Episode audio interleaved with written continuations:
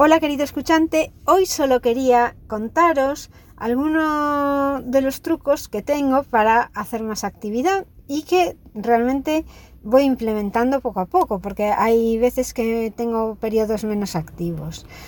Procuro hacer eso sí ejercicio todos los días, pero a veces lo de hacer paseos largos o, o cosas que antes hacía va desapareciendo del día a día y hoy para volver a, empezar a caminar, porque antes por lo menos andaba media hora, era lo mínimo. Y ahora como estoy trabajando en casa, no salgo en el momento del descanso de, de, la oficina, no salgo a pasear, con lo cual esa media hora o 15 minutos que podía pasear ya no lo hago. A cambio, está claro que el día tiene 24 horas y tengo que dejar de hacer algo que hacía y que ahora tengo que sustituir ese momento para irme a caminar.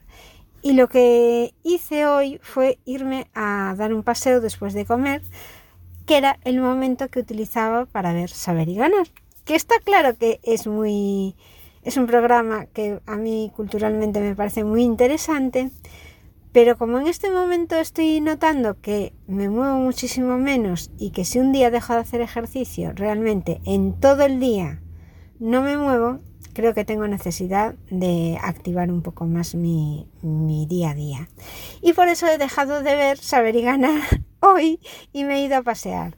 Bueno, como conclusión os digo que hice 6.000 pasos y que me 251 kilocalorías, que no es mucho, pero siempre está mejor que nada.